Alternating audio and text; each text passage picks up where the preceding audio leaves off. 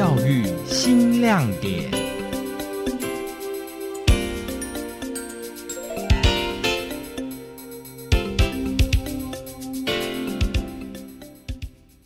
在全球化趋势下，想跟世界竞争，只会一种技能可不行，跨域人才才是王道。但是在没成为跨域人才之前，也要先学会跟别人跨域合作，学习未来在职场上的团队合作力。台师大艺术学院看见趋势，一百零九年首创漫步台师大微学分课程，开放台大系统三所学校，也就是台大、台师大、台科大各领域的学生修课，安排四周的工作坊密集授课。获得好评。一百一十学年转型为常规课程，跨域设计研究，邀请客座专家日本庆应大学研究员林凯源担任讲师，指导台大系统十二系二十位学生，以小组团队执行跨域专题研究，实现三校共学、跨域合作的愿景。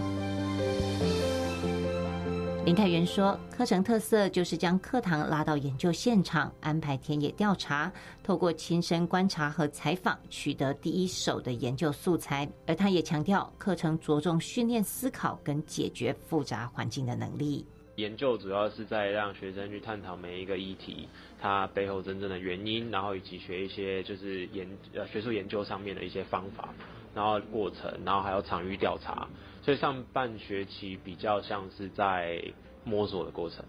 然后下学期就是这一学期是主要就是实做了，那实做就是会有，比方说希望有一些具体的产出，那就像比方说这些东西，然后不管比赛啊，或者是竞赛啊，或者是研究，或是写论文啊之类的这些东西。果然，这堂让三校学生共学的课程擦出美丽火花。台师大设计系硕士生蔡念婷、洪于倩，大学部黄瑜如，科技系邱宁，以及台科大工商设计系李新慧，两校三系五名的学生合作开发无障碍桌游。蔡念婷说：“这是一个从视障者出发的设计。呃，我如果去查无障碍的桌游，很多时候它其实是先基于原本的那个桌游设计，只是。”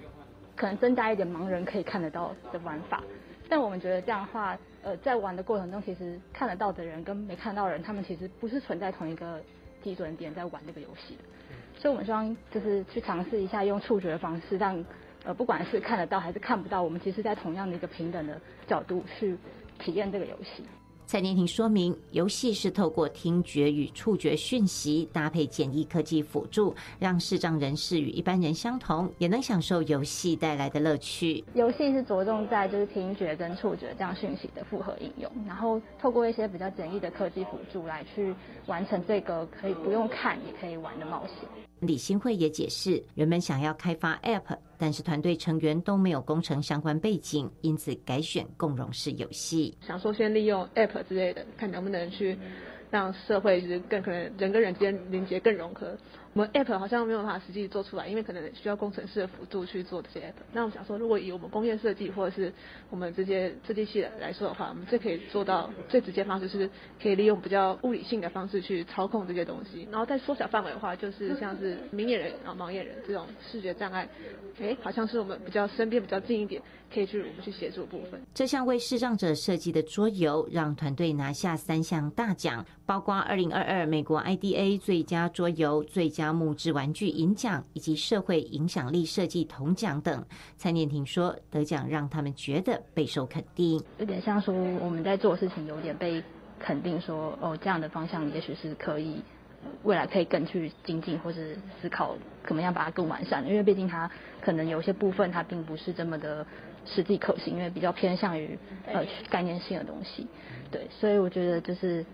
算是一个蛮好的鼓励，就是未来我们可以继续。思考这样子方向的一个创作，由台科大设计系学生石以清、严立新设计的作品，可移动行李箱家具，给你一张好桌。去年参加创新创业推动基地商品化竞赛，获得产品开发的资金益助。石以清说。当时就是想参加比赛，最初就考量过市场化的问题。年轻人独立之后的第一个十年，总是在漂泊的状态，因为就学或求职的关系，所以他们可能会离乡背景来到城市，然后在城市里又尝试以租屋的方式生活。那在租屋的情境下，其实生活是很不稳定，所以在房间里面的摆设、家具之类的，都会有需要移动的考量。这件事情，那是我们对这个产品的定位的故事跟情境。这套专为女性设计的可移动行李箱家具，包含梳妆台、单椅、可移动边柜，不仅方便女性独立组合，更能有效解决收纳问题，提供灵活空间的配置。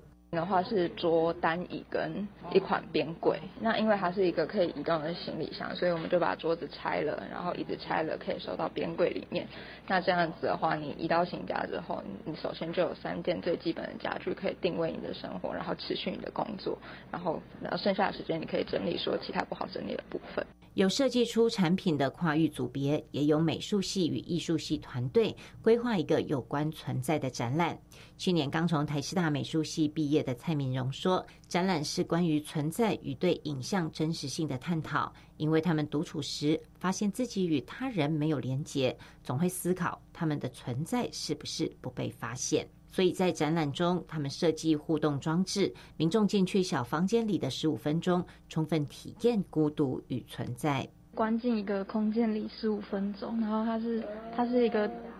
体验孤独的、体验存在的一个展览。因为我们觉得，就是现在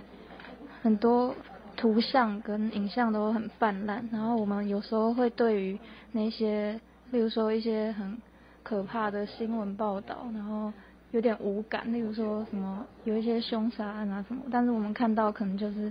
会没有感觉，觉得不知道到底是真的还是假的。对，然后我们就想用这个主题来发想我们这一整个展览。不仅如此，他们也设计情境，例如网红直播情境，让参与者成为网红，承受来自网络的攻击。像是这一件的话，大家可以去点击那个爱心，就是可以帮那个黄美。点爱心，然后你如果点下去的话，它的镜头就会突然切换，变成像你在直播，然后底下的留言就会开始说这是谁啊，好丑之类的，变成一个角色的对调，变成自己自己变成那个王美，然后去感觉嗯，大家对你的一种在网络上的一种审视。团队内有美术系，还有台大戏剧系的学生，因此他们的展览是跨域整合。蔡敏荣说，他觉得很棒，而且展览也吸引不少人来参观，多了很多跟其他不同领域的人合作的一个经验，然后也是就是有一些了解对他们在做的事情，然后我觉得是一个还蛮好的人力资源的整合。至于师大英语系四年级的蔡嘉玲，与其他同学不同，从事农业供应链的相关研究，探讨说现在全球化还有惯性的供应链会有哪些的缺点，在这样的缺点之下，现在的趋势是可能什么地产地销，或者是短的供应链，或是像有机农业这种，这种去改善惯性供应链的这些方法之中。就是是不是还有存在一些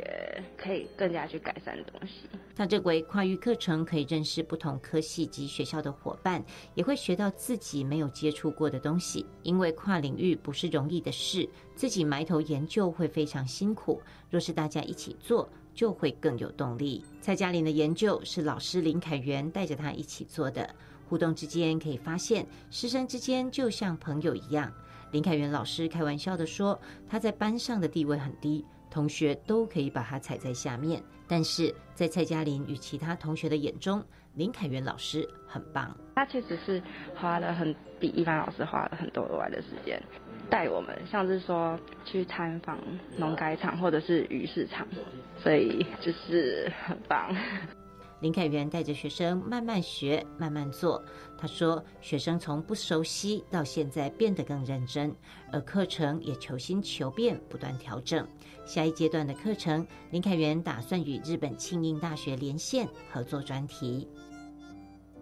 台师大跨域设计课程的新尝试，跳脱以往的授课方式，以及打破单一学校，让来自不同领域的学生在课堂上互相激荡与合作，也让学生在成为跨域人才的路上，先学会与不同领域的人合作，相互学习，擦出漂亮火花。